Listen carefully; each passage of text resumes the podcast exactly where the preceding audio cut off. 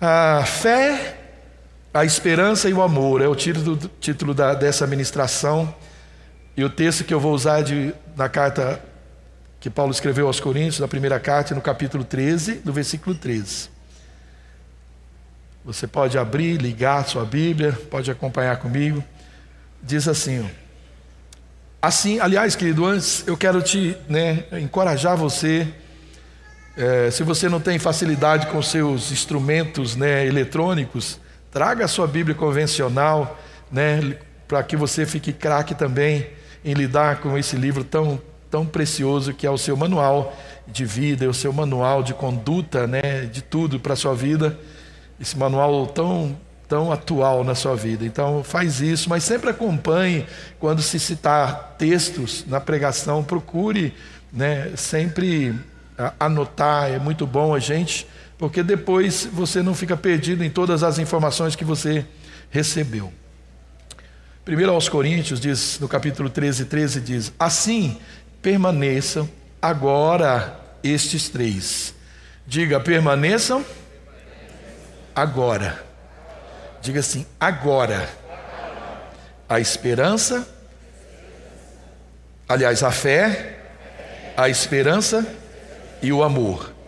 Diga, o maior deles, porém, é o amor. Vamos de novo ler? Assim permaneçam agora esses três: a fé, a esperança e o amor. O maior deles, porém, é o amor. Obrigado, papai, por esse tempo muito precioso, onde nós vamos é, aprender mais, nós vamos ser encorajados, exortados, nós vamos ser ensinados, animados pela tua palavra. Ela sempre rica, poderosa para nos é, encorajar, nos animar, para nos dar, Pai, conhecimento do Senhor e conhecimento a nosso respeito. Nós nos deleitamos na Sua palavra. Deus, eu oro em nome do Senhor Jesus, que tudo aquilo que é contrário na nossa mente, nas regiões celestiais, todo espírito enviado para causar incredulidade, distração, ó Deus, nós repreendemos, nós mandamos embora e que esse lugar seja tomado pela presença dos seus anjos, Pai, é, nos auxiliando, nos ajudando, Pai, que a nossa mente esteja completamente entregue ao Teu Espírito Santo, para que possamos assimilar tudo quanto o Senhor nos disser, que não sejamos simplesmente ouvintes, mas praticantes dessa palavra. Nós oramos que todo o propósito do Senhor, do Senhor para as nossas vidas, assim como o Senhor prometeu, se torne realidade. Não volta para ti vazio, sem antes é, é, Ele fazer tudo aquilo que o Senhor propôs para nós, cumprir os seus propósitos. Oramos e te agradecemos no nome de Jesus. Amém. Amém. Você pode aplaudir a palavra do Senhor, querido? Aleluia. Amém. Estou muito feliz, a casa está cheia. Assim que cheguei, né, a gente voltou o, o, normalmente lá no nosso é, templo das crianças, lá na, no, com os brinquedão. Meu Deus, está cheio de muita criança lá, muito alegre. E eu fui lá ter um tempo com eles. Meu Deus, aí eu cheguei e dei um grito na porta: Deus é bom, meu Deus, o tempo todo. Então, né, tá dando certo e a gente sempre vai falar isso, né? Vamos inculcar isso que Deus é bom na mente dessas crianças. Ele não é só bom agora, ele é bom o tempo todo. Então Deus é bom? Tempo todo? Tempo todo? É Amém. Querido, sempre, né, quando eu oro por pessoas e quem, né, claro, já orei por muitas pessoas aqui, esses ingredientes que nós lemos sempre estão presentes na minha oração. Eu sempre oro por graça, por, né, por entendimento, eu oro por fé, por, né, por sabedoria, eu oro que a graça do Senhor, o amor do Senhor, sempre nas minhas orações esses elementos estão presentes, porque eu entendo, querido, que se isso estiver em nós, nós vamos ter uma vida muito feliz e certamente uma vida mais próspera. Né? Se esses elementos, fé, esperança, e amor. E o texto fala de fé. Esse texto que nós lemos fala de esperança e ele fala também de amor. E ele dá essa ênfase ao amor, né? Sem ele, todos esses outros dons, eles se, é, se tornam é, práticas aqui na terra, somente uma prática aqui na terra, mas sem nenhuma resposta, nenhum respaldo, nenhuma repercussão lá no céu. Se não tiver amor, querido, né, de nada adiantaria todos os demais dons, todas as demais coisas que nós fizéssemos, se não tiver amor naquilo que nós fazemos, nada tem valor. Nós vamos então falar um pouco da fé, né? Porque o texto começa dizendo esses três, né? A fé, a esperança e o amor. Vamos falar um pouco de fé. O que é a fé? Hebreus, você já conhece muito bem esse versículo do capítulo 11 né, de, de, Hebreus. O versículo 1 diz que a fé é o fim e fundamento das coisas que se espera, se esperam e a prova das coisas que não se veem. Então, fé, ela é o elemento né, que nos move em direção a Deus é também o elemento que nos faz crer que Deus existe, que Ele é galardoador, né? Ele é presenteador daqueles que o buscam. Está lá em, no, no, versículo 6 do mesmo, é, da mesma carta aos Hebreus. E a fé né, que nos move é essa fé que nos move, né, que faz com que a gente possa ver a Deus e também ver quem nós somos. É pela fé que nós nos aproximamos de Deus, é pela fé que Ele nos presenteia com essa revelação, nós, não só de quem Ele é, mas também de quem nós somos. Jesus ele diz: se você crer, você vai ver a glória de Deus. Então nós vamos ver o que? Nós vamos ter um impacto com a presença de Deus. A glória de Deus, a presença de Deus, ela vai ser revelada a nós. Por que, que eu disse que nós conhecemos a Deus, mas nós conhecemos a nós mesmos?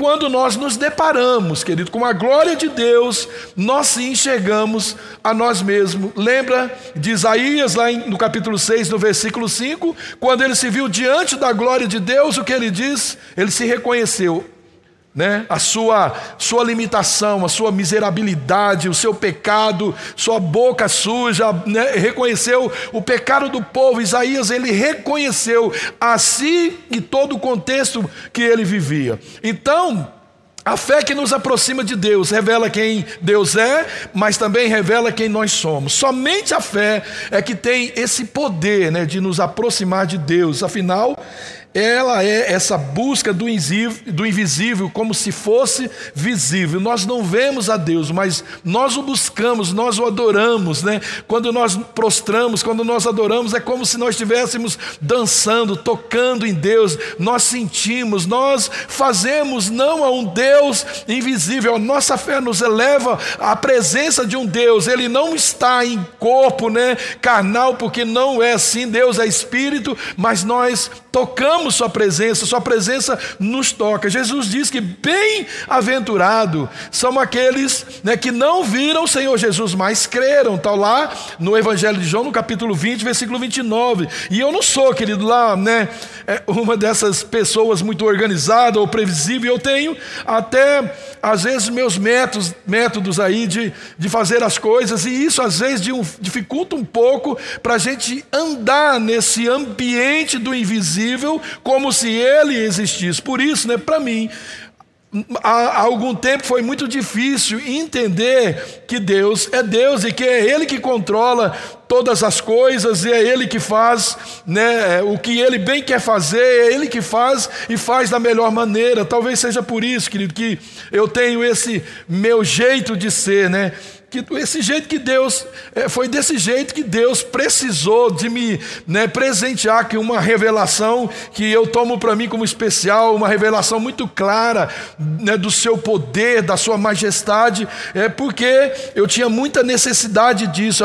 Isso veio trazer para mim uma concepção de, da sua majestade para que eu entendesse a necessidade minha nele, porque todos nós temos uma necessidade, o nosso espírito anseia, geme ele busca por uma, ele anseia por algo é, em nós que está em Deus e que nós precisamos trazer isso, esse invisível, ao, ao visível, né? Então, é, hoje eu sei, né? Eu já admiti de tanto apanhar, de tanto né, tomar algumas invertidas, que eu não posso controlar as coisas e o melhor que eu posso fazer é deixar que Deus cuide de tudo, mesmo que eu não faça ideia nenhuma do que vai acontecer, nem mesmo né, no próximo segundo, milésimo de segundo da minha vida, eu preciso aceitar pela fé que aquele que é invisível, ele traz ele, ele, ele, me socorre, Ele me ampara, e Ele, né, mesmo nas coisas que eu nem imagino, eu não preciso ter o controle de tudo, porque Deus é o suficiente para controlar tudo na minha vida. Mas para viver assim, querido, é necessário a gente adquirir algo que Tomé não teve, né? Que é a habilidade de ver é, e crer, né? Precisamos ver e crer. Então, diante de muitos desafios, querido, eu não sei, né, é, o que eu vou fazer, eu não tenho ideia do que eu vou fazer, não sei o que vai acontecer, mas uma coisa eu sei, vai dar certo. Você não precisa saber o que vai acontecer, porque o que gera em nós ansiedade é o fato da gente querer saber como vai acontecer tudo. Amanhã o meu vou estar no emprego, amanhã né, o meu carro vai estar inteiro, amanhã, né, terça-feira na cirurgia vai dar tudo certo. Não nós precisamos aprender a descansar. Isso, querido, é ver e crer. Eu vejo que vai dar tudo certo. Eu né, tomo posse dessa condição que tudo vai dar certo. E nós tomamos posse disso. E Deus então traz isso à existência. Não adianta eu querer controlar essas condições. Nós vamos lutar com isso, porque faz parte né, do ser humano controlar tudo à sua volta, fazer os seus planos. Aí muitos né, eh, chegam a, a estados terríveis de depressão, ansiedade, porque querem controlar o futuro, já né, com o testemunho do passado, que em muitas coisas não deu certo. E nós não temos essa capacidade, a gente já aprendeu com o nosso passado. Então, a melhor é a melhor, o melhor conselho que existe. Entregue nas mãos do Senhor, confia nele, o mais ele fará. Então viva pela fé, querido. Viva de passos de fé. Decida e insista a viver pela fé. É isso que a Bíblia diz, porque nós vivemos por fé. Nós não vivemos por aquilo que nós vemos. Está lá em 2 Coríntios, no capítulo 5, versículo 7. Querido, você a gente ser aí escravos né, é, dos recursos, né, para gente, dos recursos, das condições que nos cercam, para se mover em Deus, isso anula muito e bastante mesmo a gente experimentar aí os grandes milagres, as grandes manifestações de Deus. Quando nós confiamos na nossa capacidade, seja ela intelectual, seja ela né, é, social, financeira, seja o que for, quando nós confiamos nisso, nós vamos ser decepcionados, nós não vamos experimentar, porque nada disso que é visível tem a capacidade de atrair, de trazer o que é invisível, a manifestação de Deus. Deus não manifesta porque eu conheço muito a Bíblia, Deus não conhece porque eu tenho muito dinheiro ou pouco dinheiro, ou porque sou branco ou não, não porque eu sei a Bíblia toda, eu já li um monte de vezes. Não, Deus se manifesta quando a minha fé traz à existência aquilo que é o planejamento planejamento dele para a minha vida. Eu tenho que aprender a descansar nisso. Nossa fé, querido, ela, ela deve ser, ela tem que ser experimentada para que ela seja provada e que ela sofra esse aumento. E quando ela é usada, né, a nossa fé, ela sim vai crescendo pouco a pouco, né? E, ela, e nós vamos é, crescendo e nós vamos nos aperfeiçoando naquilo que é existente. Naquilo que nós não vemos, nós vamos é, admitindo isso na nossa alma, nossa dependência né, de atrair aquilo, as nossas necessidades, não mais pelo nosso poder de conquista, pelo nosso, pela nossa sabedoria, pela nossa ciência, não. Nós aprendemos a trazer, primeiramente, antes de agir no natural, nós podemos trazer né, o sobrenatural. Até porque, querido, a fé ela não está condicionada a nenhuma possibilidade humana, mas mas é crer em Deus. A Bíblia diz, como eu já li em, Roman, em, em Hebreus 6, 11, 6, que sem fé é impossível agradar a Deus. Então, se queremos atrair o impossível, o inexistente, nós precisamos usar a nossa fé. Lucas 16, 10 diz que não importa o tamanho você, da sua fé, o tamanho daquilo que você tem, se é fiel com aquilo, você usa fé no pouco que você tem, em Deus traz o muito, Deus traz a existência, toda a nossa necessidade, Ele supre toda a nossa necessidade. Mas quando nós simplesmente declaramos, não tenho fé, então nós não temos um ponto de partida para agir e atrair o invisível. Não, nós temos, a minha fé é pequena. Os discípulos falaram isso. Aumenta a nossa fé. Jesus falou, se for do, né, do tamanho ou como, né, a melhor expressão, como um grão de mostarda, não importa, lança essa fé. Lança essa fé. Deus não precisa mais do que uma fé, né, como um grão de mostarda, menor de todas as sementes, para fazer com que nasça uma árvore grande, onde possa abrigar-se né, os passarinhos, onde pode, você pode se alimentar com os frutos da sombra, usufruir dos benefícios desse pequeno grão, você pode usufruir. Então, os passos de fé, ele aumenta a própria fé. É quando nós semeamos a pequena fé. É quando nós liberamos, nós lançamos a pequena fé, é que a nossa fé é aumentada e ela passa a agradar a Deus. E aí, querido, nossas esperanças são renovadas. Sempre meus pensamentos positivos é bom, mas ele precisa ser colocado sobre a ótica de Deus. O que é que Deus pensa sobre os meus pensamentos positivos? Será que Deus quer que os meus, oh meu querido, que os meus pensamentos, obrigado, Sal, que os meus pensamentos positivos é, se tornem uma realidade? Será que meus pensamentos positivos têm a ver com aquilo que Deus tem para minha vida? Será, querido? Que tudo que aquilo que eu penso vale a pena, ou Deus está interessado em trazer, né, por causa da minha fé, ou dos meus pensamentos positivos, isso à existência? Então eu preciso, querido agir pela fé, mas a minha fé tem que ter como base a Bíblia, a palavra de Deus, a vontade de Deus para a minha vida. E não, não existe uma, uma vontade que é boa, que é perfeita, que é agradável, que não, não está né, dentro desse crivo de Deus. Então, se o que você pensa te abençoa, abençoa o seu irmão, abençoa a sua família, abençoa o corpo de Cristo. Se o que você tem seja com pensamentos positivos ou seja uma fé absoluta, se é isso que você pensa, Deus tem prazer em satisfazer esses desejos, essa fé que você tem. E a esperança, querido? Fé, esperança e amor, o texto diz. A esperança, ela alimenta a nossa fé. É a esperança que vai alimentando diariamente a nossa fé. Quem nada espera, nem precisa ter fé. Fé para quê se eu não espero nada? Por isso, querido, que nós precisamos alimentar a nossa esperança.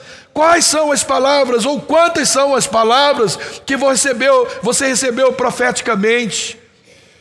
Né, quais são né, os seus, os seus, o planejamento que você tem para a sua vida, né, sabe, que tem a ver até mesmo com o seu sucesso profissional, familiar. Que sonhos são os que, que são que você às vezes perdeu essa esperança? Se você perdeu a esperança, você precisa voltar a alimentar com palavras, com a Bíblia, né, com, com a vontade de Deus, com profecia em cima dessas palavras, porque essa esperança vai alimentar a sua fé, e quando você menos perceber, você já está com a fé gigante. Confesse a palavra. A palavra fala tudo ao seu respeito, ao meu respeito. Se você estiver com qualquer conflito na sua vida, vá lá Coloca assim, vai lá no Google, coloca lá sobre o conflito que você está vivendo. Qual o conselho na Bíblia? Vai aparecer um texto e você se apega naquele texto, se enche de esperança em cima daquele texto, e aquela esperança vai injetar fé em você, vai te preencher de fé. Amém? Em Lamentações 3:21, a palavra de Deus diz: Eu quero trazer à memória aquilo que me dá esperança. Sabe, querido, Pare de ferir mais ainda suas memórias com aquilo que não te dá esperança. Passado ruim, mate esse negócio. Torne feridas em cicatrizes, não fica preso a isso. Alimente a sua esperança com as coisas boas. Usa aquelas né, coisas boas como trampolim, até mesmo as ruins, mas não fique estagnado. Não, não faça isso de jeito nenhum, querido. Use né, é, a sua memória para trazer algo em você que te injeta em você esperança, para encher você de fé. Quantas coisas, né, querido Deus, já fez por você? Quantas bênçãos, quantos livramentos você já teve? Encha a sua memória dessas coisas. Lembre-se tudo que Deus já fez por você, use a sua memória para alimentar a sua fé. Aquele que abençoa você vai te abençoar ainda mais. Quem é a razão da nossa esperança? A razão da nossa esperança é o próprio Deus. A primeira carta de Pedro 3,15 diz: Antes, santifique-se, santifiquem Cristo como Senhor no coração Estejam sempre preparados para responder a qualquer um que lhes pedir a razão da esperança que há em vocês. Há uma esperança. E o que você precisa é se encher, porque, querido, quando alguém pedir para você a razão da sua esperança e você diz a razão da sua esperança com fé, você vai alimentar o coração das pessoas com fé. Mas quando alguém chega na gente e pergunta, viu, é, eu quero, eu quero ficar animado hoje, o que você espera da vida? Você fala, não espero nada, a vida está uma droga.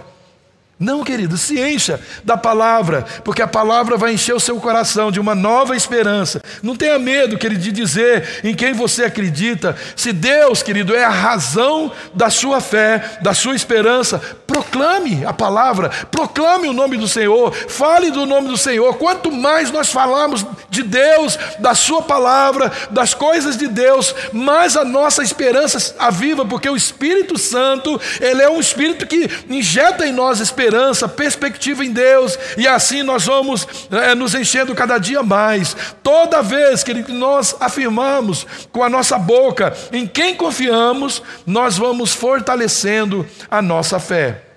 Então, quando você estiver desanimado, querido, ponha a sua esperança em Jesus.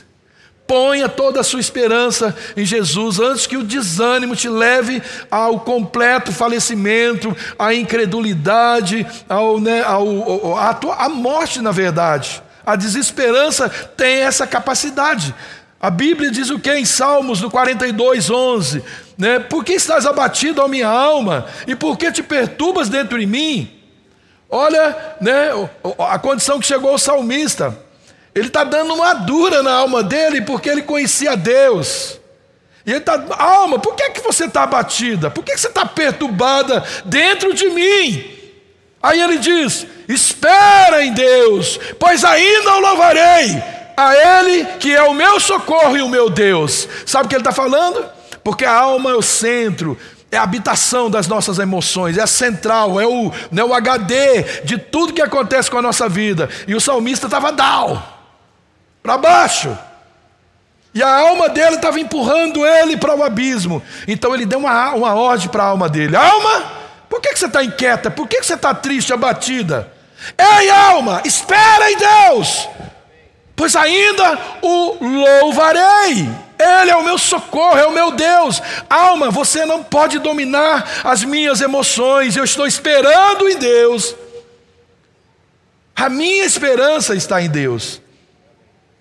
E a esperança, querido, ela vai motivando todas as outras virtudes na nossa vida, com certeza. Colossenses 1,5 diz: a fé e o amor vêm por causa da esperança, que vos está reservada nos céus, da qual antes ouvistes pela palavra é, da verdade do Evangelho. Olha aí, a fé e o amor, o amor eu vou falar daqui a pouco, vem por causa da esperança.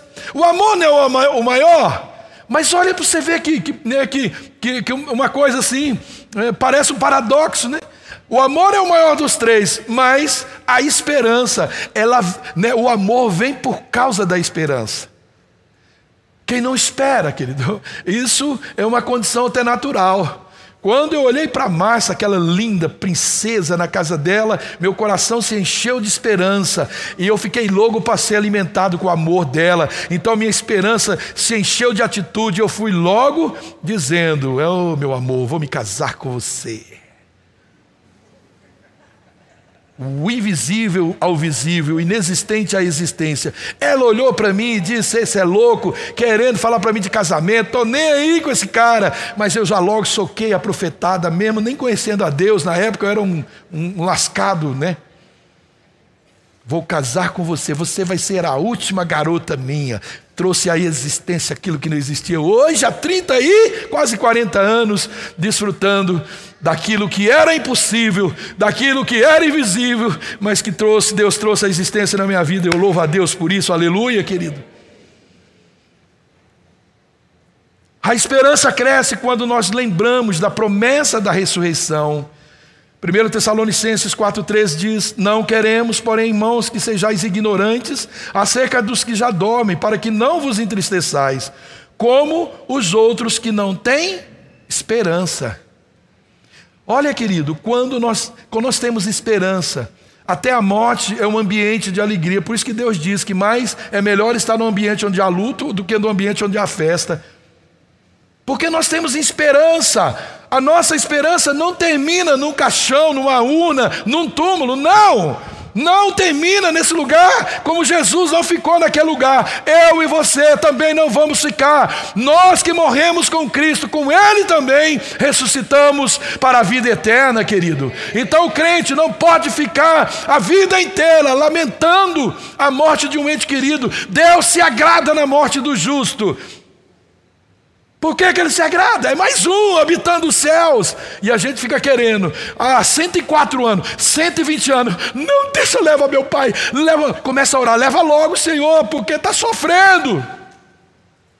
Se for salvo, porque a esperança, a esperança, é tudo que o homem precisa, querido. E o amor, vamos entrar no amor, que é o maior que a fé e a esperança. Queridos, as nossas limitações, elas são tantas a respeito do amor, que às vezes nós temos até dificuldade para falar sobre ele. Isso é uma verdade. Quanto mais para viver, o mundo está tão, tão assim, essa palavra, esse conceito ou essa verdade, ela está tão distorcida que é difícil, às vezes até mesmo para o crente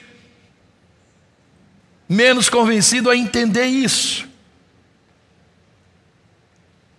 Por uma leitura incompleta e, na maioria das vezes, egocêntrica, nós, querido, acabamos por não exercer esse amor na sua plenitude. E isso se dá pela falta de conhecimento. Conhecimento. A primeira carta de João 3,16 diz: Nisso conhecemos o que é o amor. Olha o que a palavra de Deus diz. Às vezes a gente lê o texto inteiro e não presta atenção nos detalhes. Nós conhecemos nisso o que é o amor. Então o amor precisa ser apresentado a cada um de nós. Nós conhecemos o amor como Jesus Cristo deu a sua vida por nós, nós devemos dar nossa vida pelos nossos irmãos. Então, sem esse conhecimento, nós também não vamos, não vamos conhecer o amor de Deus. E nós precisamos conhecer o amor de Deus. Deus ele nos fez conhecer o amor. O amor, querido, ele só se faz pelo conhecimento de quem Deus é. Como? Na pessoa do seu filho e no que ele fez por nós. Nisso conhecemos o amor do Pai, em que Ele deu o seu Filho, por amor a nós, logo nós devemos fazer o, o, o, devemos fazer o mesmo. Então nós conhecemos o amor por aquilo que Deus fez na pessoa do seu Filho, que Ele fez por nós e que Ele fez em nós. Nenhum ser humano Ele ama de fato sem conhecer a Deus. O amor verdadeiro se é que existe né, um amor falso, ele só existe na revelação de quem Deus é e na pessoa do Senhor Jesus, como eu já disse, revelando a sua obra de redenção né, para a humanidade e por toda a criação. Ali se revela e se manifesta o amor de Deus. O amor, ele tem suas bases muito sólidas, querido. E a falta desse conhecimento, e eu diria até né, dessa revelação, nos dá uma informação errada. E quando nós temos a, a, a informação errada, a consequência é uma interpretação distorcida e que pode nos levar a uma desesperança. Querido, as pessoas sofrem por falta de amor, elas perdem a esperança porque não encontram mais amor. Elas pensam que ninguém ama mais, que o marido, a esposa, os filhos, né, ela, ela vive num, no mundo onde o amor não existe, ela começa a ficar totalmente é, desesperada. Então a falta de conhecimento, sim, Oséias 4,6 diz que essa falta de conhecimento traz o que? Sofrimento. Então, querido, o desconhecimento do perfeito amor de Cristo nos leva à morte. João 3,16 diz: Porque Deus amou o mundo de tal maneira que Ele deu seu Filho unigênito, para que todo aquele que nele crê não pereça, mas tenha a vida eterna. Olha bem, isso no mesmo texto está dizendo que aquele que não conhece, porque Deus deu seu Filho para que nós conhecêssemos o seu amor. Então aquele que não conhece não tem a vida. não tenha vida. Mas aquele que conhece o amor de Cristo, o Filho unigênito do Pai, crê nele, não vai perecer, não perecendo, vai ter a vida eterna. Agora, quais são, querido, as bases desse amor? Jesus falou muito disso. Uma das bases desse amor é o amor ao próximo. O amor ao próximo. Ele não existe, nós não vamos conseguir demonstrar se isso não fazer parte da nossa vida. Se todos nós amássemos o nosso próximo como a nós mesmos, o mundo seria, querido, muito diferente. Todos amariam, buscando né, o, esse favorecimento né, é, de alguém por se ver na pessoa do outro. Pensa que maravilhoso fosse isso, querido. Se cada um, cada ser humano, cada pessoa se visse na pessoa do outro, por sentir-se amado, em saber né, que sempre tem alguém por perto, e vendo, querido, a sua posição, o, o, que você está passando, vendo né, é, a, o, o, seu sofrimento. Mateus 7,12 diz, o Senhor Jesus diz: Assim em tudo façam aos outros o que vocês querem que eles lhes façam, pois essa é a lei e os profetas. Mas o que significa isso? O amor ao próximo, não é uma dúvida só nossa, já era desde lá de trás, perguntaram isso ao Senhor Jesus. E assim como um dia, querido, alguém perguntou isso a Jesus, né? Quem era o próximo lá em Lucas 10, 29? Muitas vezes nós mesmos continuando, continuamos perguntando: quem é o nosso próximo? Quem é o nosso próximo? Jesus disse: Amarás o teu próximo como a ti mesmo. Qual é o significado desse mandamento? É muito simples. Significa que eu devo desejar ao meu próximo o que eu desejo para mim mesmo. E isso é muito fácil de entender. Ou não? Você já reparou, querido, que nós temos uma mania, uma facilidade para dificuldade? A gente tem uma, uma facilidade para dificultar tudo. A gente pega o que é muito simples, porque nós, na verdade, não, não entramos ainda, não experimentamos, não ainda fomos impactados, batizados nesse amor, e nós criamos muito mais dificuldade do que facilidade. É simples. Se eu falar para você que eu, você tem que me amar do jeito e, e desejar para mim tudo que você quer para você, está difícil de entender? Não está difícil de entender, é muito fácil. Outra base do amor são as obras. No capítulo 2 de Tiago, nós temos essa exortação muito valiosa né, sobre as obras. De que adianta, meus irmãos, alguém dizer que tem fé se não tem obras? Acaso a fé pode salvá-lo? Hum, mas aqui eu li isso aqui, me deu o um nozinho, né? Porque a Bíblia diz que a gente não pode ser salvo por obras, mas pela fé. Parece que a Bíblia está se contradizendo. Mas não é isso, não, querido. É que se a fé não for acompanhada de obras, ela é morta.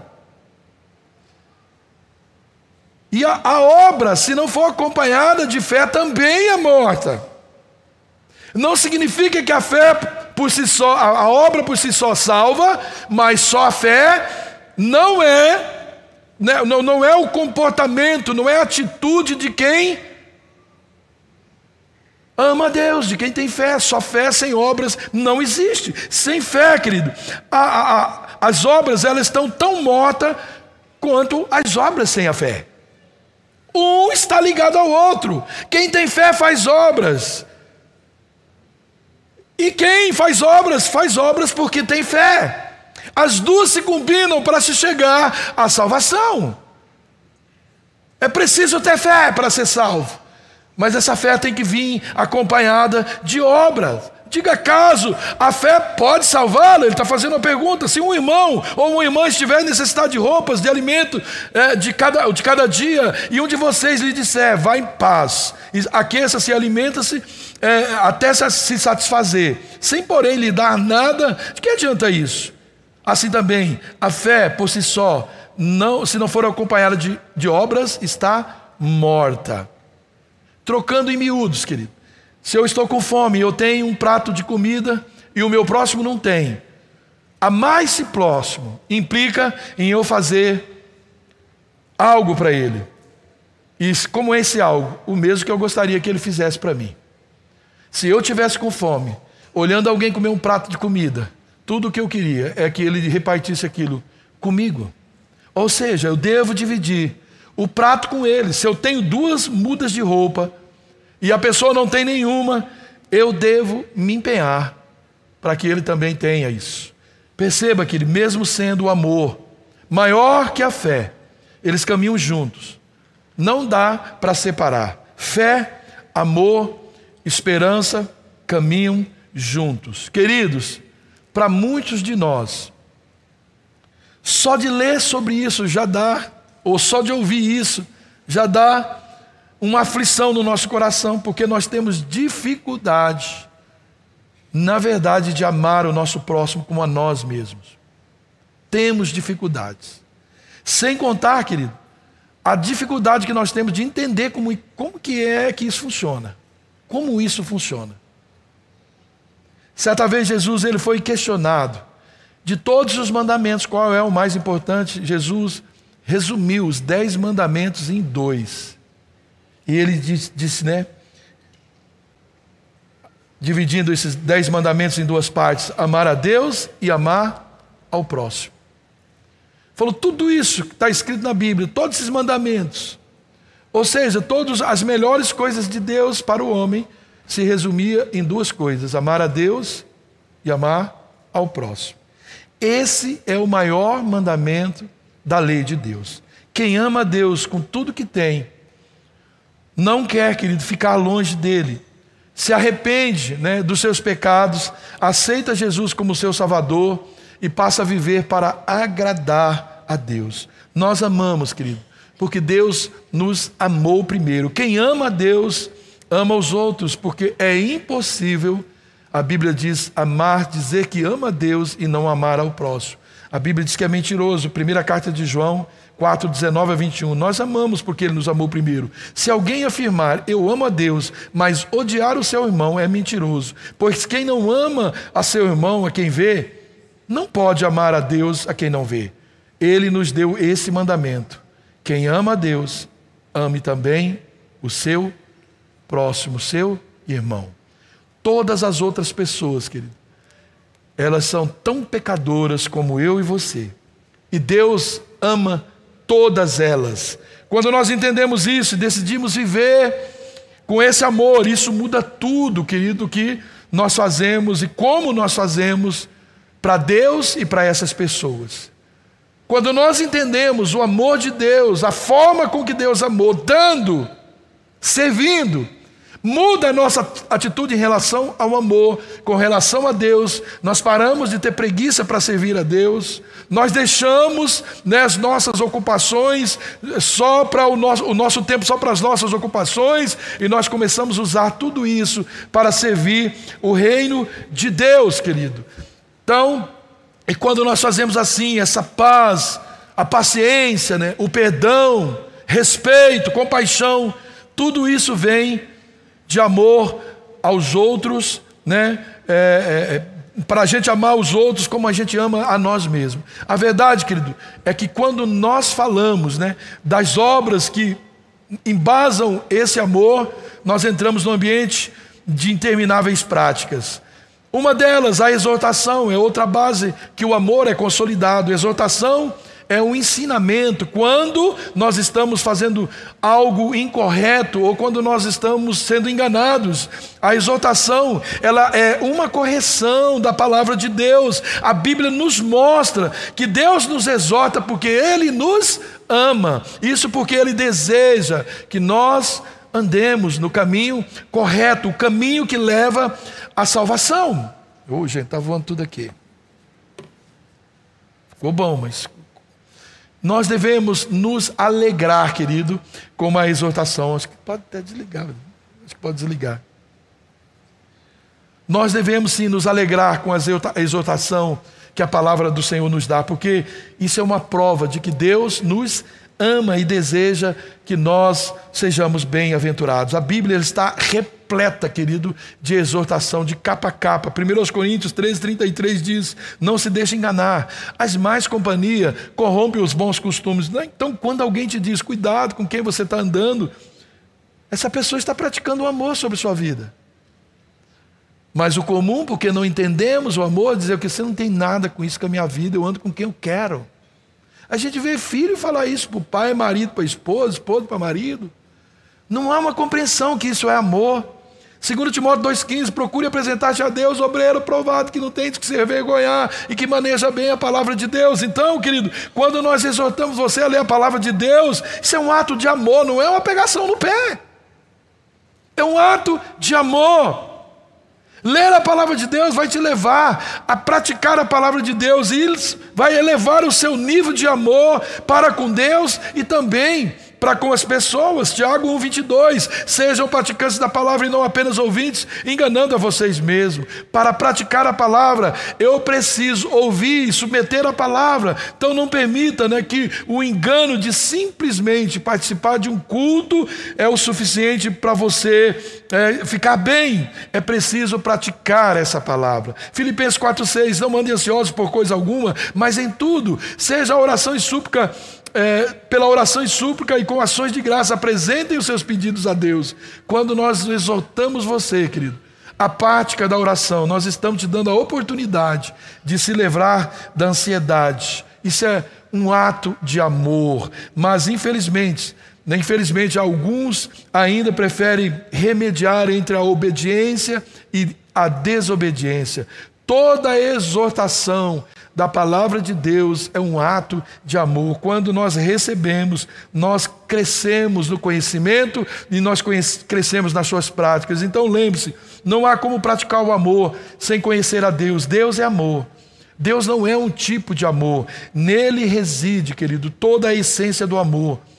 O escritor da carta aos Hebreus, ele tinha tanto interesse em que a igreja conhecesse, desfrutasse desse estilo de vida, que ele chegou a se lamentar é, de não poder dizer tudo aquilo que era necessário. Está lá no, vers, no versículo 22 do capítulo, capítulo 3. Irmãos, peço que suportem a minha palavra de exortação. Na verdade, o que eu escrevi é pouco. Ele está dizendo, irmão, suportem. Então, queridos, suportem o que hoje você está vivendo. Na verdade, o que eu estou falando é muito pouco daquilo que nós precisamos ouvir diariamente para a gente crescer na fé, na esperança e no amor. Nunca despreze uma exortação, porque ela poderá te livrar do inferno, e não existe ato maior de amor do que livrar uma alma do inferno. Receba com amor todo tipo de exortação, que quando você recebe a exortação, o pacote, no pacote está o amor de Deus, está o amor de Deus. Infelizmente, infelizmente em nossos dias, nós vivemos uma geração que confunde amor com passividade, amor com permissividade. Nós já nascemos com essa leitura distorcida. O filho, quando você corrige ele, bebê, ele não tem essa leitura. Que ele precisa de correção. Por isso, qualquer correção e exortação às vezes nos parece ofensiva. Olha o que diz Provérbios 3,11: Meu filho, não despreze a disciplina do Senhor, nem se magoe com a sua repreensão. Pois o Senhor disciplina quem ama, assim como o pai faz ao filho a quem deseja o bem. Hebreus 12, 5 a 8 diz: Filho meu, não despreze a correção do Senhor, não desmaies quando por ele for repreendido, porque o Senhor corrige a quem ele ama e açoita qualquer um que recebe por filho. Se suportais a correção, Deus vos trata como filhos, por quê? Que filho há que o pai não corrija? Preste atenção nisso, tudo simples, muito simples. A gente entender que correção, exortação, é um ato de amor, a não ser que o pai, ou o líder, ou o pastor seja um débil. Ainda que às vezes a correção parece, pareça fora de tempo, fora de contexto, receba como um filho. A compreensão disso, querido, vai nos deixar muito sensíveis e muito, muito, muito assim, é, receptível ao amor de Deus. Então, saia, querido, ou saiamos né, dessas emoções fragilizadas e vamos nos conectar ao que realmente importa, o amor. O amor, ele expande os nossos sentimentos para além dessas nossas paixões, ele expande nossas paixões, os nossos sentimentos e ressentimentos para além das nossas emoções. Mas às vezes as nossas emoções, elas, elas bloqueiam, nossas paixões, elas bloqueiam o que realmente é interessante, o que realmente importa. Lembre-se, querido, as paixões, as emoções, elas são momentâneas, mas o amor, ele precisa ser construído, e nós construímos o amor com o quê? Com sacrifício. Não dá para amar sem sacrificar. Né, amor? Não dá. Sacrificar desejos, vontades. 1 Coríntios 13, 13, 7. O amor tudo sofre, tudo crê, tudo espera, tudo suporta. Isso aqui, tudo isso aqui se encaixa. Não dá para viver para sofrer sem sacrificar, não dá para crer, não dá para esperar, para suportar, no sentido de ser um suporte, um amparo. Tudo precisa abnegação. Se pensamos, querido, construir uma vida cheia de amor, sem estas e outras, muitas outras bases bíblicas, nós jamais vamos experimentar. 1 Coríntios 13, 2. Ainda que eu tenha o dom de profecia e saiba todos os mistérios e todo o conhecimento, e tenha uma fé capaz de mover montanhas, se não tiver amor, nada serei. Eu posso ser uma pessoa cheia de conhecimento, cheio de teorias sobre o amor, uma pessoa cheia de fé, mas sem amor eu não sou nada. 1 Coríntios 13, 13. Assim permaneça o amor. Agora, esses três, a fé, a esperança e o amor, o maior deles, porém, é o amor. A fé e a esperança está relacionado aos nossos interesses, nossas necessidades. Nós não precisaremos dela no céu, nem da fé e nem da esperança. Nós vamos precisar do amor. Porque essas coisas têm ligação com a nossa vida aqui. O amor é um dom de Deus, querido. E ele é a base de todo relacionamento. Porém, muitas vezes nós usamos essa palavra amor para muitas coisas insignificantes. É verdade ou não é? Comece a pensar, só nas últimas duas horas, uma hora, quem sabe nos últimos minutos, quantas coisas você falou sobre isso. Eu amo essa blusa, eu amo esse chocolate, eu amo esse carro, eu amo esse cabelo, eu amo, eu amo esse filme, eu amo aquela música e por aí vai. Com todo esse amor, querido, aí pairando, né, sobre nossas mentes, fica muito fácil a gente perder a noção do que é amor. E é o amor, né, que realmente significa ou tem algum significado para nós. Essa passagem de 1 Coríntios 13 é uma das mais famosas né, da Bíblia e ela fala somente sobre o amor. Eu acredito que ela traz melhor a melhor definição sobre isso e eu quero encerrar aqui lendo 1 Coríntios 13, 4 a 7. O amor é paciente, o amor é bondoso, não inveja, não se vangloria, não se orgulha, não maltrata, não procura seus interesses, não se ira facilmente não guarda rancor. O amor não se alegra com a injustiça, mas se alegra com a verdade.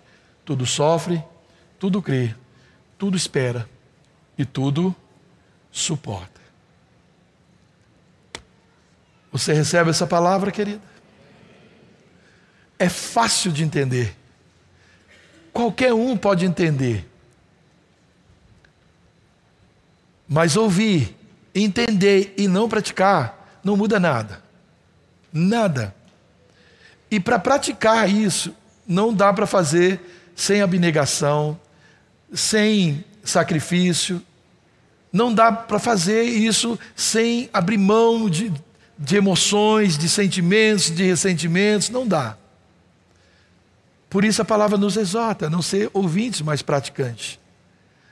Querido, o amor ele tem essa capacidade incrível de reconciliar, de unir, ele tem a capacidade de exortar, ele tem a capacidade, né? O amor, Só o amor tem a capacidade de nos tirar desse lugar né, de, de perdição e nos levar para o céu. Então deixe, deixe que isso fale mais alto, deixe que isso grite mais alto dentro de você, deixemos né, isso gritar bem alto dentro de nós, para que a gente não, não, não perca isso, não perca, não perca a fé, não perca a esperança, não perca o amor, né? que a gente pratique o amor, que a gente viva o amor. Quando vier as oportunidades para você, para mim, né? para que a gente é, é, tenha atitudes contrárias, que vai trazer né, esse, a manifestação desse amor, nós precisamos pensar: o que eu ouvi, o que eu li, o que eu aprendi, eu vou colocar em prática. Eu vou ser um praticante dessa palavra. E aí, querido, nós vamos crescendo no amor, na graça, no conhecimento, na esperança, nós vamos desenvolvendo esse tipo de relacionamento. Nós, às vezes, não conseguimos ser essa pessoa amorosa com todo mundo, nós desenvolvemos isso no nosso âmbito menor. Aliás, eu acho que é melhor começar por fora, porque parece que dentro fica mais difícil, mas podemos, um bom começo é dentro de casa a gente começar. Começar. Às vezes as pessoas elas ficam é, assim, eu queria viver isso, eu queria ser isso, eu queria viver isso. Né? O que, que eu faço? Comece, comece, comece a viver. Ah, mas é tão difícil o lugar que eu vivo, se as pessoas mudassem. Não, as pessoas não precisam mudar, quem tem que mudar é a gente. Tudo começa quando nós decidimos, nós mudamos. Então, o que eu quero começa em mim. Tudo que eu quero, que eu quero promover, o que eu quero fazer, começa em mim. E quando eu começo, seja por constrangimento, alguns até por inveja, alguns até por outro sentimento, eles começam a praticar, daqui a pouco cria gosto e a coisa se espalha.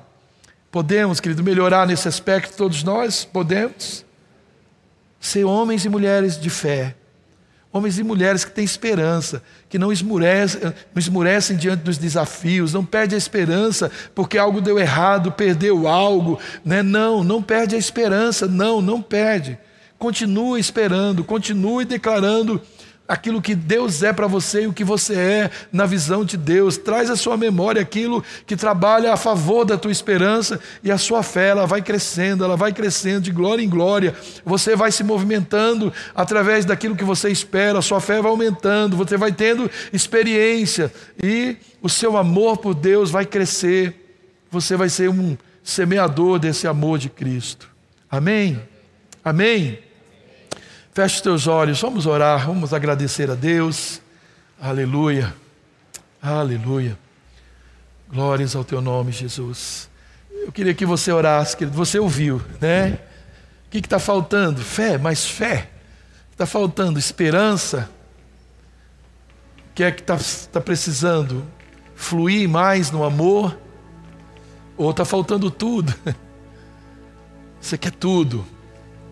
Bom é isso. Começa então a falar com, com o Senhor. Diga para Ele: O Senhor ouve a sua oração, tanto quanto a minha oração. Fale com Ele, né? gere uma expectativa no seu coração.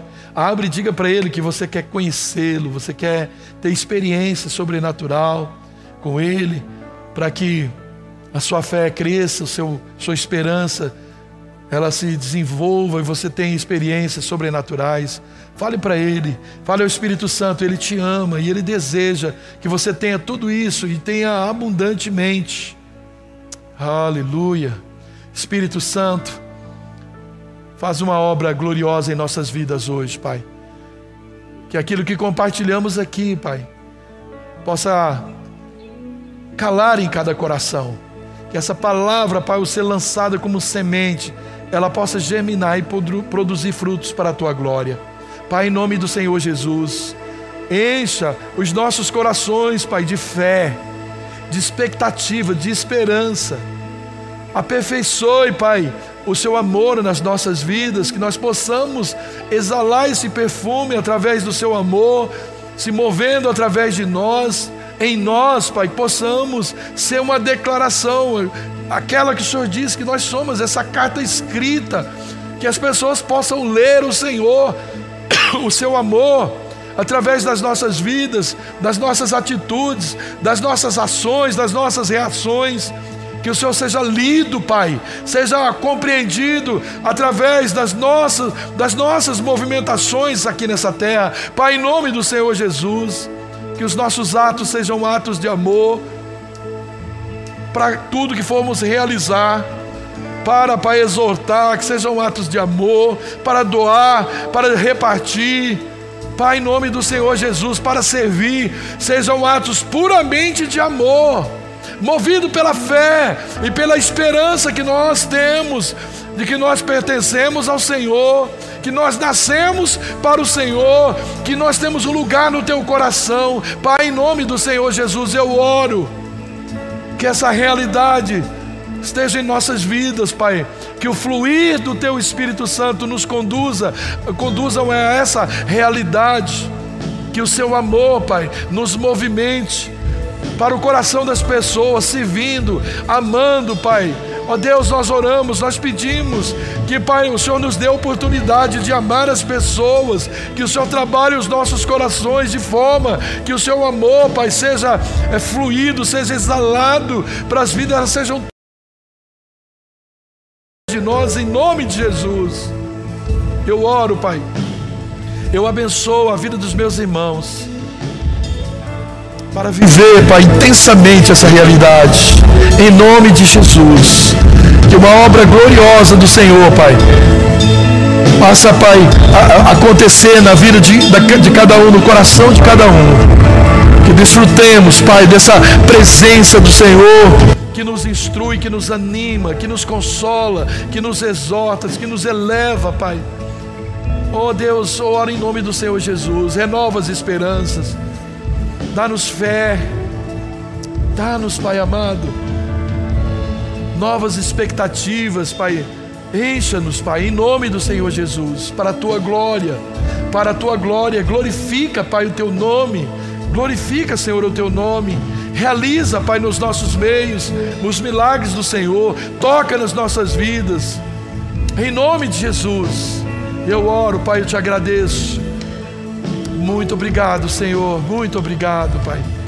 Obrigado, Espírito Santo. Ainda orando, querido, continue orando. Eu quero fazer um apelo a você que está aqui, que talvez é, ainda não entregou publicamente a sua vida ao Senhor Jesus e você tem um desejo de fazer isso, sinta um convite da parte do Pai para que você se declare a Ele. O Senhor Jesus diz que todo aquele que o confessar diante dos homens, Ele também o confessará diante do Pai. Eu sinto nisso uma responsabilidade incrível, né? É, levar o Senhor Jesus a me confessar diante do Pai deveria ser o sonho de todos nós. A Bíblia diz que quando alguém faz isso, há uma festa no céu, há uma celebração no céu, quando alguém entrega a sua vida, confessa Jesus como Senhor e Salvador da sua vida, e a cada reunião, a cada lugar, a cada palavra sendo liberada, há um desejo no coração do Pai de que essa palavra cause transformação, cause libertação, cause salvação nos provoque a conhecê-lo, a liberar a nossa vida, o nosso espírito, né, que veio dele para conhecê-lo mais e mais. Eu quero te convidar. Você quer entregar sua vida ao Senhor Jesus? Eu quero orar com você aqui na frente. Quero te ajudar nessa oração. É algo tremendo. Todos ou quase todos que estão aqui já fizeram isso, inclusive eu, sempre digo, nunca mais esqueci, o dia 27 de dezembro de 1989 foi quando eu publicamente confessei Cristo na minha vida e nunca mais fui a mesma pessoa. Ele transformou, mudou a minha vida. Ele quer fazer isso com você também. Se você sente um desejo no teu coração de fazer isso, sai do seu lugar, vem aqui à frente. Eu quero orar com você. Não fique com vergonha. Se a palavra de Deus falou com você, é o seu momento, pode fazê-lo. Amém. Aleluia. Amém. Uau. Acho que. Ei. Uau. Como é seu nome, querido? Dani. Mais alguém quer acompanhar? A Dani. Pode ficar aqui. Pode sair do seu lugar. Se você sente uma voz, sabe, um desejo, uma voz ali falando dentro de você. Esse é o Espírito Santo. A Bíblia diz: se ouvides a voz dele, não endureça o coração. Não deixa que nenhum tipo né, de insegurança, medo, vergonha, não deixa que nenhum tipo de timidez te prenda nesse lugar. Você nasceu para isso, você é dele e você precisa voltar para ele. O céu é o teu endereço, é o seu lugar, você nasceu para lá. Uau! Tudo bom, querida? Uma alegria te ver aqui, viu? Vamos lá, mais gente quer mas a gente quer fazer essa oração, é muito simples, mas de um poder incrível, né? É mediante essa oração. A Bíblia diz que quando nós ouvimos a palavra, a gente crê com o coração, mas é necessário a gente confessar com a nossa boca que o Senhor Jesus é o meu Salvador. Quer ficar aqui? Pode ficar isso, pode fazer companhia. Mais alguém? Mais alguém vinha rápido, querido, porque você nasceu para morar no céu. E essa é a forma. Jesus é o caminho, a verdade e a vida. Ninguém vai ao Pai senão por Ele. Não existe outro caminho. Ele é o caminho, não é um caminho. Aleluia. Amém.